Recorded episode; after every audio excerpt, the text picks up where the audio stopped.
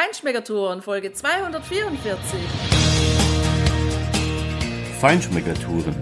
Der Reise- und Genuss-Podcast für Menschen mit anspruchsvollem Geschmack. Von Bettina Fischer und Burkhard Siebert.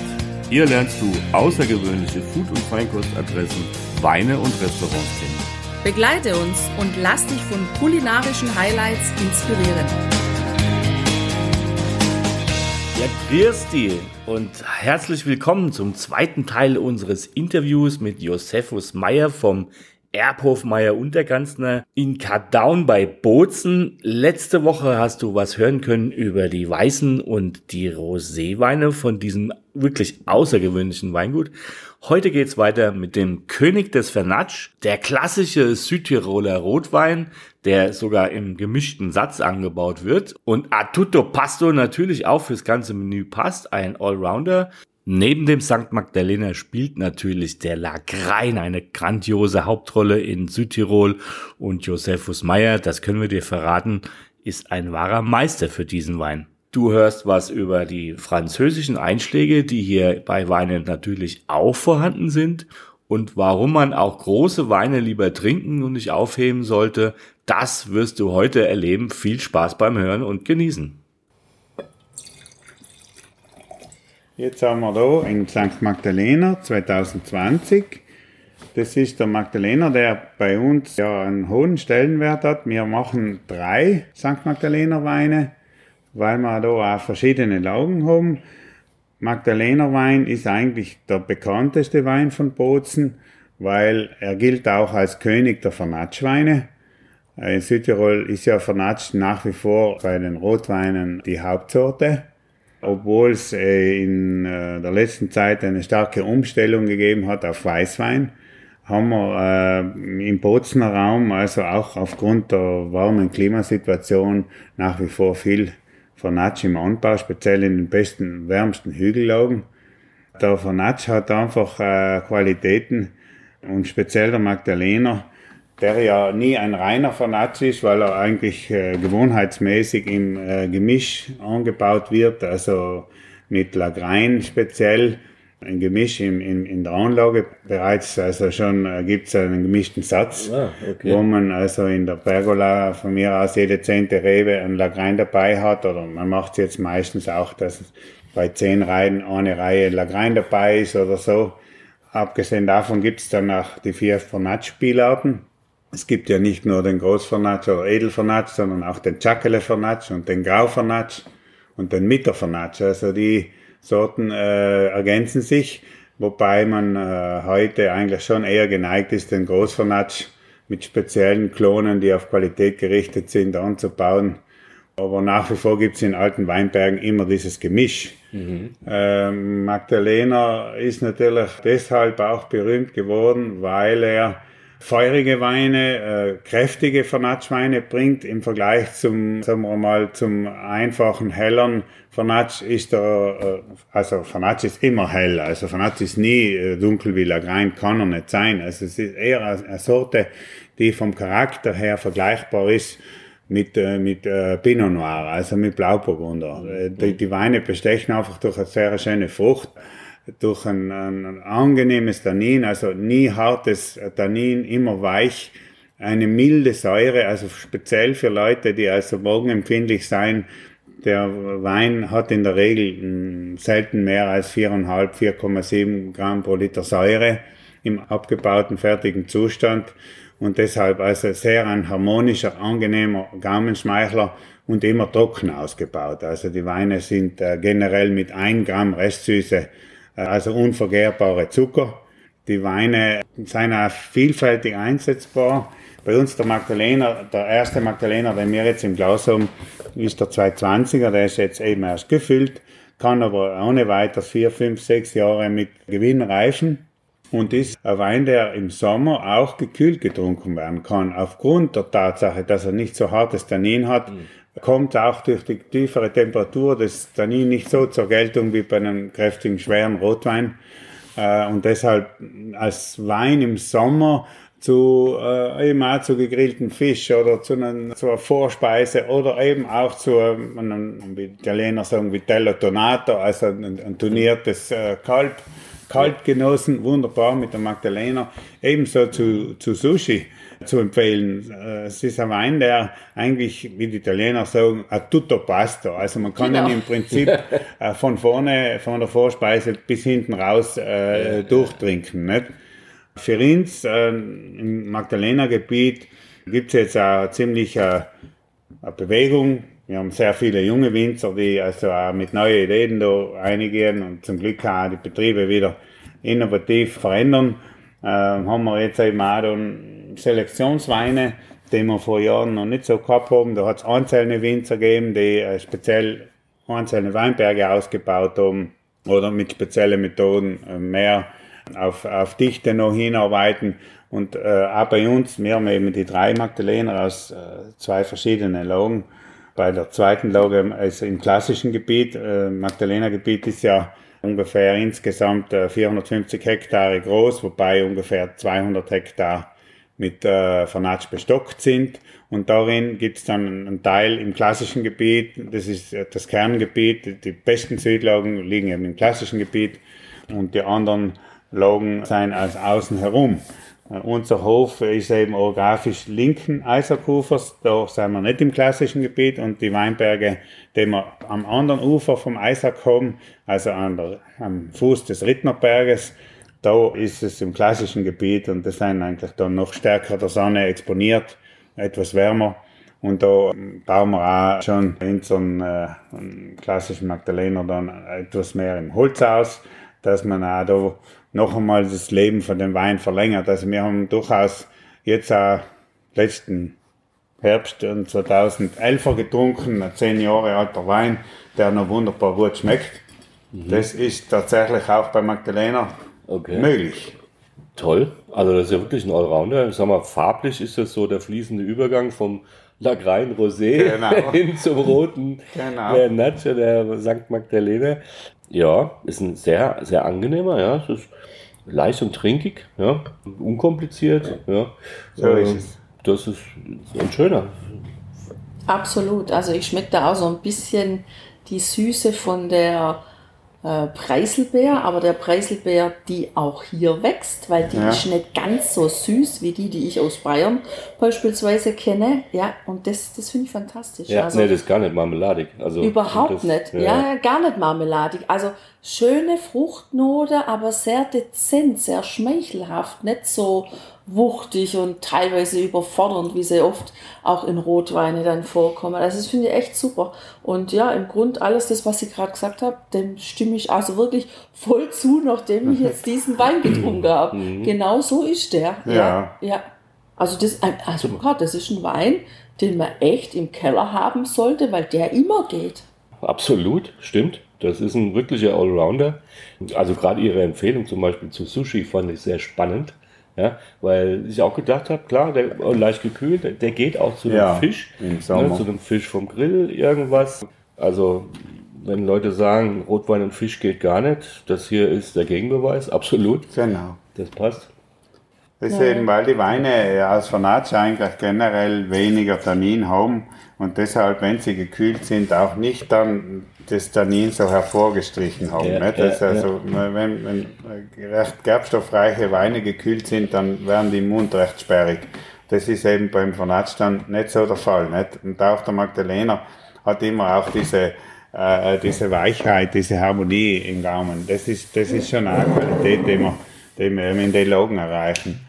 Da haben wir jetzt, jetzt in klassisch, also als zweiten Magdalena, der ist etwas kräftiger in der Farbe, da ist auch vielleicht der Lagreinanteil dann etwas höher.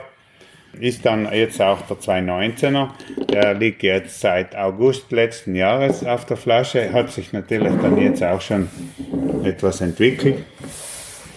Das heißt also, St. Magdalena hat immer auch einen kleinen Anteil von anderen Rebsorten, wie zum Beispiel das Lagrein. Ja, auf jeden Fall. Also okay. das ist eigentlich generell so. Es ist immer etwas der Lagrein dabei. Das hat Tradition. Früher hat man dann auch noch äh, andere Sorten gehabt, die Negrara und die Rosara und die Bratrebe und einige, äh, manchmal auch sogar eine Muscateller-Taube, die noch einzeln äh, in, in Weinbergen gestanden hat, die hat man auch mitverarbeitet. Das hat man manchmal ein leicht muskiertes Aroma dann noch reingebracht.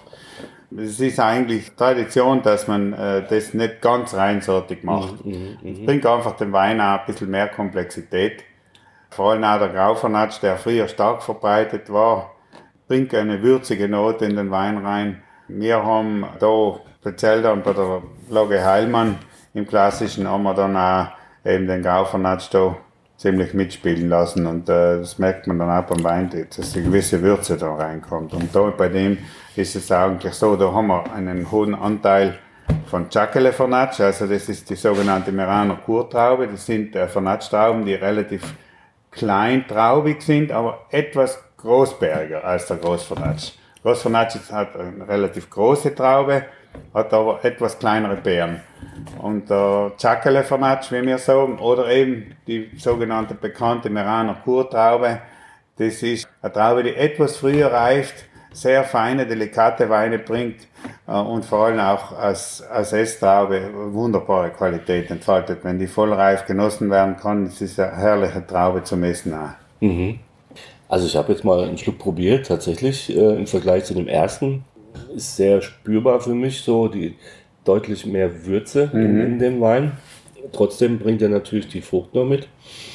Also das ist spannend. Also ich wusste auch gar nicht, dass es Vernatsch in verschiedenen Variationen gibt und die dann mhm. unterschiedliche Qualitäten natürlich und Aromen mitbringen. Das ist echt eine spannende Sache. Und ja, Tina, also einen roten gemischten Satz, wie der St. Magdalene ja haben sie ja gesagt. Ich kann mich nicht erinnern, dass wir irgendwo in irgendeinem Weingebiet bisher einen roten gemischten Satz entdeckt hätten. Nein, also, ich auch nicht. Ja. Das ist schon eine ganz besondere Sache hier ne, im Bozner Becken. Ja. Ja, es ist natürlich äh, bei Magdalena schon auch so, dass man da oberhalb von der Stadt, also da hat man so Glazialschotterhügel, da ist es auch so, dass die Böden sich im Frühjahr sehr schnell erwärmen, dass die Trauben generell früher blühen, dass die Bewindung ständig garantiert ist, dass man also sehr hohe Moschgewichte erreicht. Es ist durchaus möglich beim äh, Fanatsch, wenn Sie bedenken, wenn Sie das jetzt äh, mal sehen, im Vergleich mit den Trollinger im Württemberg, 14 Prozent natürlichen Alkohol erreichen wir mit dem Magdalena in guten Jahren. Der liegt jetzt da bei 13,5. Mhm. Das sind Werte, die man eigentlich mit dem Trolling oder mit dem Fanatsch sonst in anderen Lagen nicht so leicht erreicht. Also braucht schon sehr warme, gute Lagen, mhm. damit man auch diese hohe Qualität erreicht.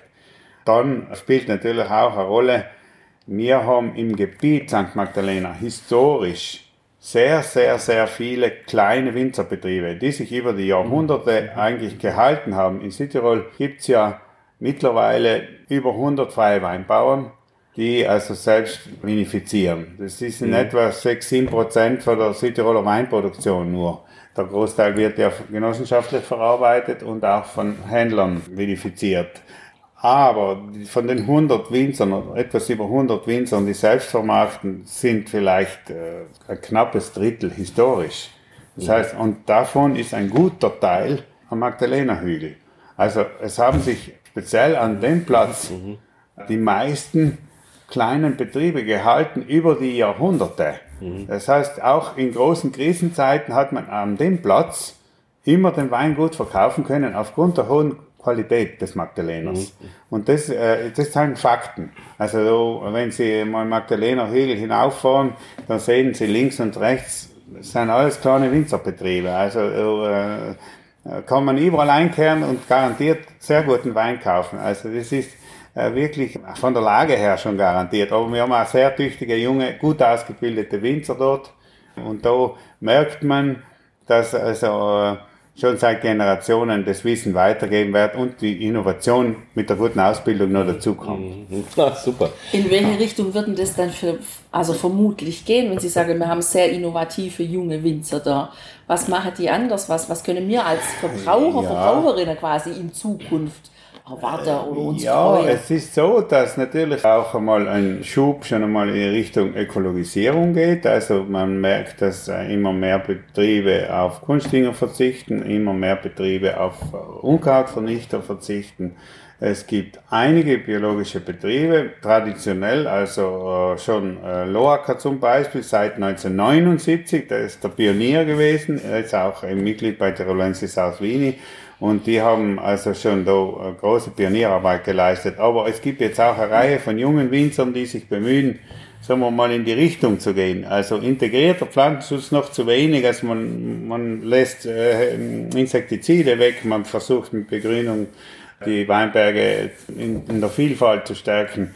Und man ist auch bei der Vinifikation heute doch einen deutlichen Schritt weiter, dass man einfach äh, erstens einmal moderne Technik verwendet, maßvoll, und dann zweitens aber auch kreativ ist, dass man also zum Beispiel auch ganze Trauben mitverarbeitet, dass man äh, kalte Mazerationen macht, damit man mehr Frucht im Wein kriegt, ähm, das Holz verschieden einsetzt, auch in der Weinbereitung, bereits in der Gärung, also in, in Holzständer wieder arbeitet. Und es sind also viele Ideen da und äh, es ist auch gut, was zum Unterschied von früher auch noch ist, dass die jungen Winzer besser vernetzt sind und vielleicht nicht so sehr dieses Geheimnis, die Geheimnistuerei von Betrieb zu Betrieb so stark ist, wie es vielleicht früher gewesen ist. Heute hat man also da mehres Interesse vom anderen auch was zu lernen und da dem anderen vielleicht was weiterzugeben.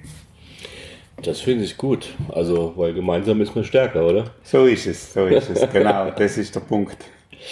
Klasse. Das hört sich spannend an. Also ja. ich sage mal, wenn wir hier zum Urlaub kommen oder ja, wenn du, liebe Hörerin, lieber Hörer, hier in den Urlaub fährst, dann hast du wirklich jedes Jahr die Möglichkeit, was Neues zu entdecken. Also nicht nur Weingut für Weingut, was es ja hier wirklich viele gibt, sondern auch einfach neue Weinstile. Ja? So ist es, Das genau. ist eine tolle Sache.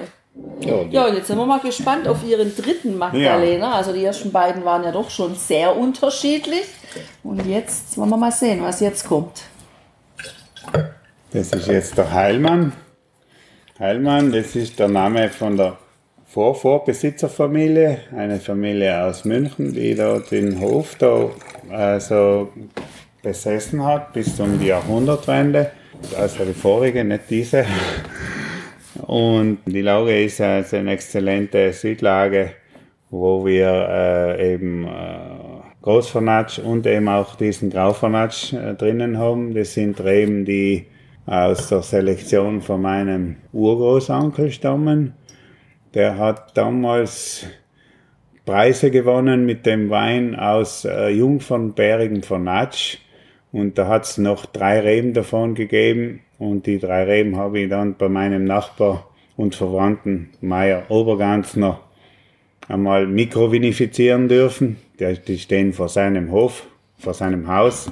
Und er hat mir das erlaubt, diese paar wenigen Trauben zu einer kleiner Mikrovinifikation zu machen. Das war so überzeugend, dass ich gesagt habe, ich will da Edelreiser schneiden und Reben vermehren lassen und die in den Weinberg da pflanzen. Sehr gering im Ertrag, aber sehr konzentriert, bringt eben auch diese Würze. Meines Erachtens ist es ein, ein Art, eine Art Grauvernatsch, die da also aus den alten Beständen stammt.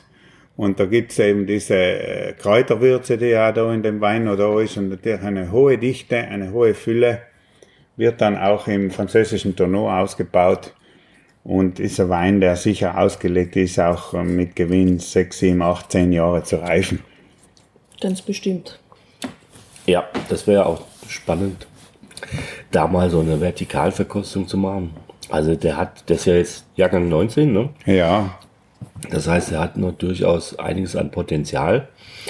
Gut, diese Flasche jetzt nicht mehr, aber ich finde den, hat er schon, der ist nochmal ganz anders.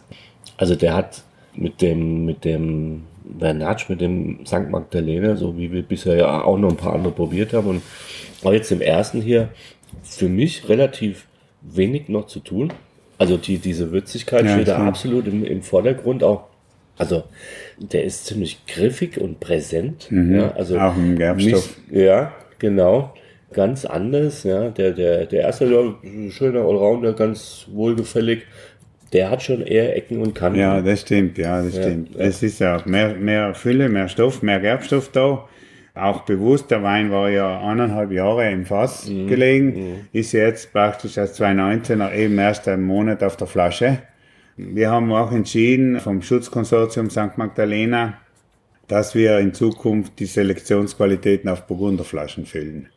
Weil es auch eine starke, der Wein hat starke Affinitäten zum Pinot Noir und deshalb wollen wir auch da ein Zeichen setzen, dass wir unsere Selektionsweine auf Burgunderflasche füllen, weil das einfach auch äh, nicht nur ästhetisch schön ist, sondern ein, ein Hinweis auch zur Affinität zum Burgunder. Und es ist uns also mir auch schon bei der Basisqualität passiert, dass der Wein in Blindproben, Burgunderproben drinnen gestanden hat und gar nicht schlecht abgeschnitten hat. Das finde ich spannend, ja. Wo, woher kommt eigentlich genau diese, also doch ja enge Verbindung, also dass ja auch einige äh, französische Rebsorten einfach da sind. Was hat es da für einen historischen Hintergrund? Die Affinität einfach zu den Ausbaustilen oder Ja, es ist schwer zu sagen. Äh, Natürlich, die Rebgenetik äh, ist ja eigentlich erst in den letzten Jahrzehnten so richtig äh, erforscht geworden und äh, man weiß eigentlich äh, da auch noch zu wenig. Aber äh, alle, auf alle Fälle ist es ja so, dass der, der Weinbau eine Uraltkultur ist und dass das also immer wieder auch durch die ganze Völkerwanderung wieder Vermischungen gegeben hat und dass sich auch Rebstöcke, dass die bei der Blüte äh, sich gekreuzt haben. Und äh, man weiß zum Beispiel, dass Lagrein eine Verwandtschaft mit Pinot Noir hat, was man ja nie meinen möchte. Lagrein ist tief dunkel und Ja. Pinot Noir ist hell.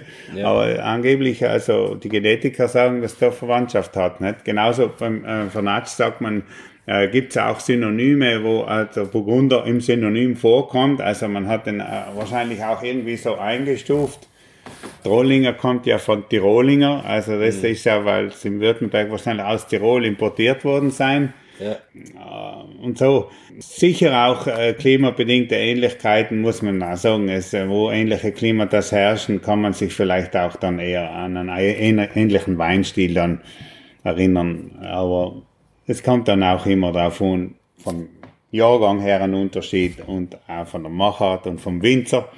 Kann man nicht alles über einen Kamm scheren. Und das ist ja genau das Schöne vom Wein eigentlich. Nicht, dass man, dass man nicht ständig das Gleiche trinken muss. ja das, ist, das ist die spannende Welt. Jedes Jahr ein, ein, neues, ein neues Wagnis, ja. Ein, ein, Ein ein neues Erlebnis, ja Genau. genau. Also Weinverkostung macht einfach immer total Spaß. So ist es. Weil man nie weiß, was kommt jetzt ins Glas, wie wird Genau. er jetzt wohl schmecken. Ja. ja, und deshalb finde ich es aber auch wirklich wichtig, dass wenn ich jetzt einen Winzer gefunden habe, wo ich sage, der Weinstil passt mir, das mag ich gern, ja, dass man dann aber wirklich auch jedes Jahr dann auch die Weine probiert, weil wir haben das auch schon erlebt von Weinen, die wir gerne mögen von dem Winzer. Wenn dann der nächste Jahrgang kommt, dass wir Ja. sagen, nee, das ist jetzt aber Ja. gar nicht unser. Ja, der ja, ist ja. irgendwie jetzt so gewachsen, der passt uns nicht. Ja, der ja. bringt mir zu viel Säure oder sonst Das, was. das kommt vor. Und da sind wir dann ausgeglichen. Also Ja, von daher ja. finde ich das schon gut, wenn man das dann auch wirklich nochmal verkostet. Unbedingt. Also Ja. das ist bei uns auch die Maxime, dass die Leute, wenn sie da am Hof kommen, die Weine auch verkosten können. Also das ist uns sehr, sehr wichtig, weil ähm, ich halte auch nichts davon, dass man Leute zwingt, um einen gewissen Wein, sehr seltenen Wein zu kriegen, dass man da was anderes mitkaufen muss. Also ich höre ständig von meinen Kunden, dass teilweise bei, bei den Händlern äh, Spitzenweine nur abgegeben werden, wenn sie ein paar andere Flaschen dazu kaufen. Also es kann doch nicht sein. Ich lasse mich doch als, als Konsument nicht erpressen. Ich will doch das trinken, was mir schmeckt. Ja, Und ja. das will, möchte ich möglichst vorher auch verkostet haben. Genau. ja, das ist eine schöne Philosophie. Ja. Ja. Da hast du völlig recht. Ja, du hast, ja gut, das ist halt ja, der betriebswirtschaftliche Druck oder der, der Wille da irgendwie noch eine Was zu schnellen zu Zusatz schieben, Euro, ja. ja. Also da haben wir jetzt äh, den Lagrein Reserva 2018 als nächsten Wein. Das ist natürlich jetzt äh, ganz was anderes wieder vom Stil her. Also die Lagrein sind schon sehr mächtige und wuchtige Weine. Und der hat auch eineinhalb Jahre äh, im, im Barrique gelegen, also französische Eiche, hauptsächlich ein kleiner Teil amerikanische Eiche und ungarische Eiche. Ungefähr zehn verschiedene Fasshersteller. Bei uns ist ja so das Gefühl entstanden, dass man auch bei den Fassherstellern doch immer wieder eine breite Palette an verschiedenen Hölzern und, und Toastungen haben sollte, um den Wein auch komplex zu haben. In der Reserve sind in der Regel vier bis fünf Erntetermine vertreten.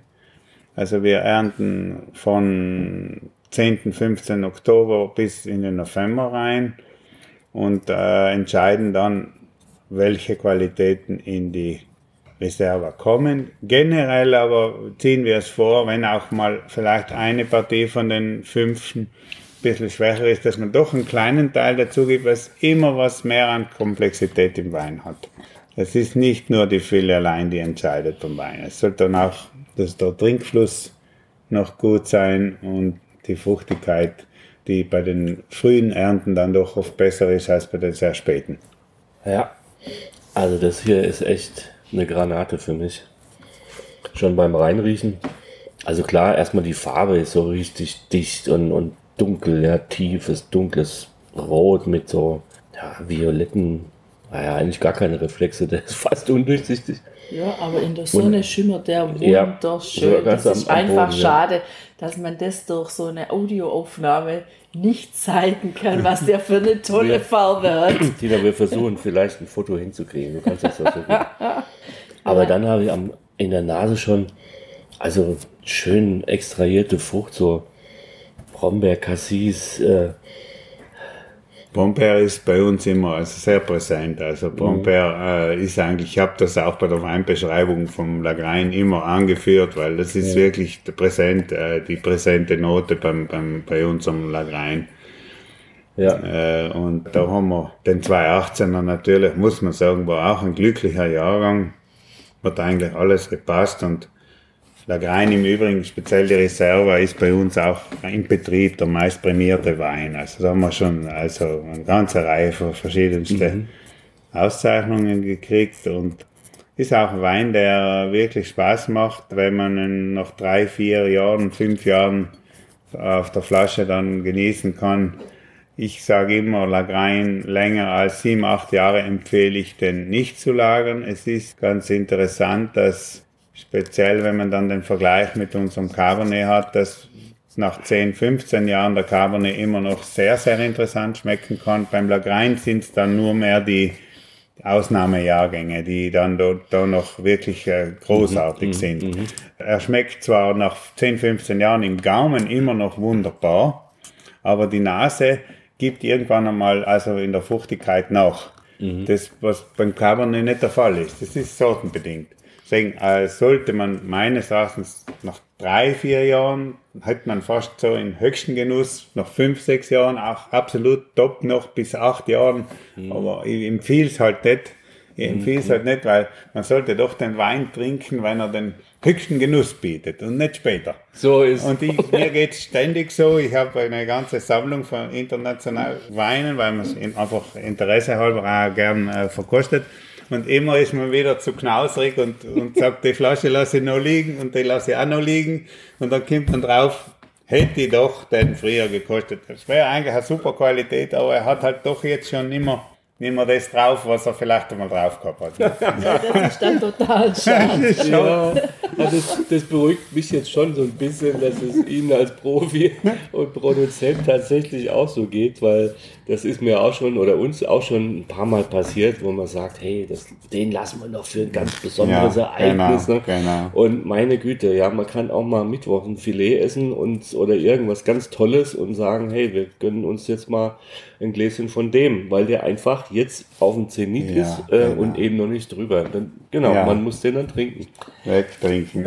und weißt du, was ich bei dem Wein jetzt echt spannend finde, ist so diese Toastnote, die ich da sowohl in der Nase habe, als auch am Gaumen. Mhm. Also in der Nase habe ich so, das erinnert mich so an einen hellen Toast, der gerade so aus dem Toaster springt und vielleicht an der einen oder anderen Ecke noch eine tiefere Bräunung hat. Ja? Mhm. ja. Und das... Ähm, Ja, also das finde ich total irre. Und aber auch am Gaumen habe ich das. Und dann aber auch wieder kommt dann Tannin.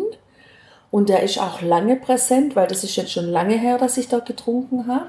Das Tannin hat jetzt nachgelassen, aber ich habe nur einen ganzen Mhm. Mund voll Aroma, trotz allem. Der ist echt lang da. Ja, also, es ist ein filigranes Tannin. Ja. Ja. Deutlich da, aber sehr elegant so. Mhm. Und, und wirklich tragend, ja, finde ich auch. Ja, Das finde ich spannend, dass du das mit den Toastnoten so hast. Ja. Ich hatte auch so ein bisschen in der Nase noch so ein bisschen auch was Florales, ja? aber nur so einen ganz leichten Hintergrund. Aber also am Gaumen total auch, man hat die, die würzigen Noten zu den Fruchtnoten dazu. Diese, diese schöne Tannin, also boah, das ist echt, also ein sehr ausgereifter, sehr runder, aber komplexer Wein. Und das ist jetzt so, ja, da könnte ich mir jetzt so ein Bistecca oder, Gut oder ein. Wild auch, ne? Ja, ja, Ja. absolut. Ja. absolut. ja und das ist auch so ein Zigarrewein. Also ich Ja. glaube, so eine Zigarre würde zu dem Wein richtig gut passen. Genau, da muss man gar nicht auf ein besonderes Essen warten. Man kann einfach auch mal so mit so einem Glas Wein meditieren. Genau, genau. Ja, wunderbar. So, jetzt haben wir da die Cabernet Reserve. Cabernet spielt ja in Südtirol nicht besonders große Rolle. Es ist nur ein, zwei Prozent im Anbau, beschränkt auf die wärmsten Lagen. Bei uns seit 1985 im Anbau der Cabernet. Wir haben in etwa 80 Prozent Cabernet Sauvignon und in etwa 20% Cabernet Franc, französisches Material auf Pergola gezogen und teilweise auf Zapfenkordon und auf Guyot. Also da haben wir alle drei Systeme integriert, weil beim Cabernet hat man doch ein sehr aufrechtes Wachstum und das äh, eignet sich dann schon auch sehr gut in der, in der vertikalen Erziehung. Cabernet ist immer die spätest gelesene Sorte, reift ja auch spät und da kommen wir meistens in den November rein.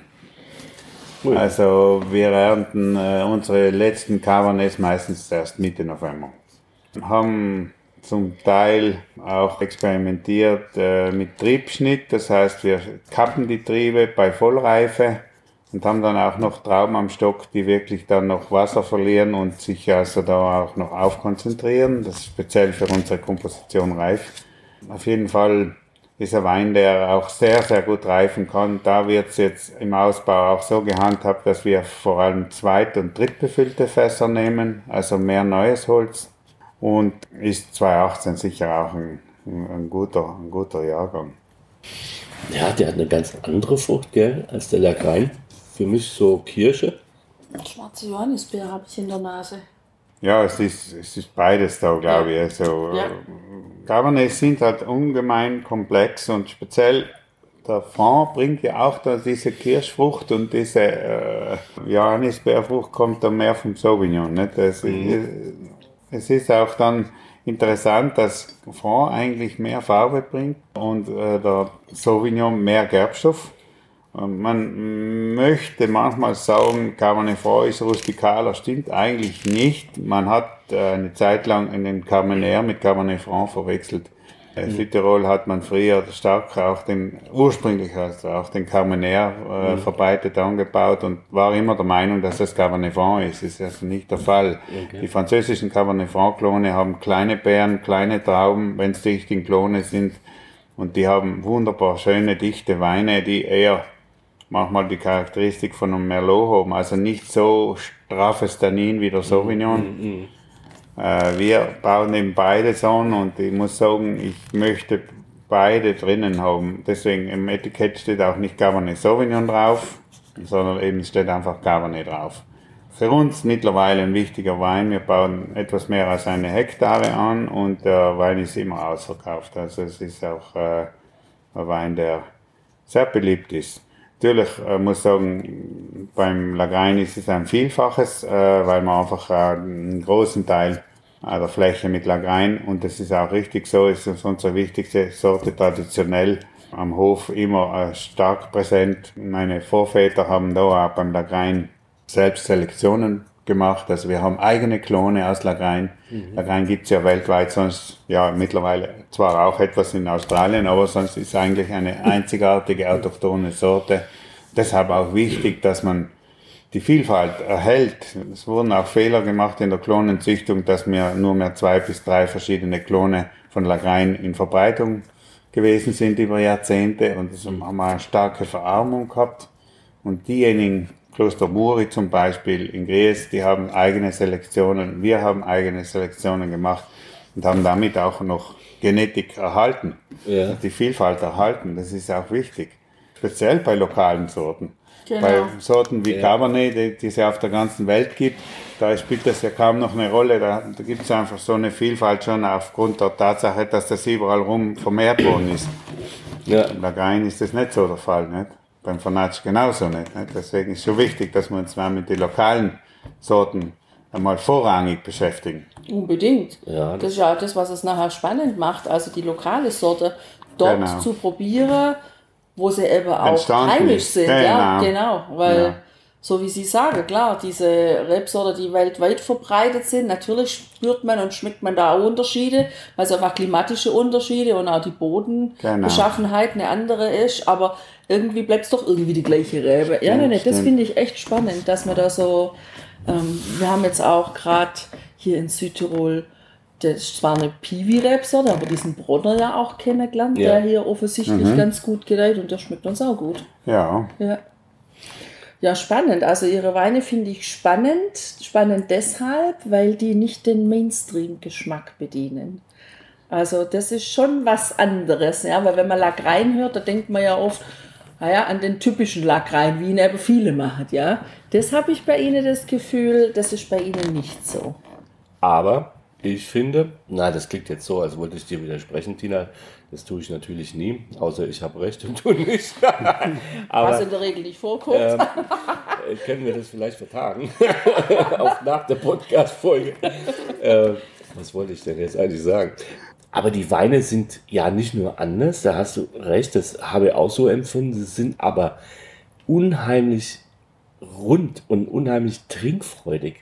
Also das macht echt Spaß, ihre Weine zu probieren und zu genießen und, und vor allem auch zu vergleichen. Sie sind sehr individuell, charakteristisch, mhm. sehr gut gezeichnet, finde ich. Also sehr unterschiedlich. Das macht es ja so spannend. Also sie haben da echt tolles Angebot für viele, glaube ich, äh, die außergewöhnliche Weine mögen und auch probieren wollen. Und das, bei ihnen findet, glaube ich, eigentlich jeder was. Außer vielleicht jemand, der auf irgendwelche Mainstream-Weine steht, wo dann für 3,99 äh, im Supermarkt zwar Chardonnay draufsteht, aber wahrscheinlich nur, naja, das Ausspülergebnis der Tanks von einem Chardonnay-Produzenten da drin abgefüllt ist. Also finde ich ganz toll. Ja, und weil wir nach diesen Rotweinen noch zwei ganz besondere Dinge probieren haben können, und Josephus Meyer uns so viel dazu erzählt hat, haben wir einfach eine dritte Folge angehängt. Das ist wahrscheinlich die erste Folge, die eigentlich nur für eine kleine Genussflasche vorgesehen war, aber es kam eine zweite hinzu und deshalb sei gespannt auf nächste Woche beim dritten Teil unseres Interviews hier mit Josephus Meyer vom Weingut Meyer und der Ganzner in Südtirol. Viel Spaß beim Genießen bis dahin, bleibt gesund, stay tuned, ciao ciao.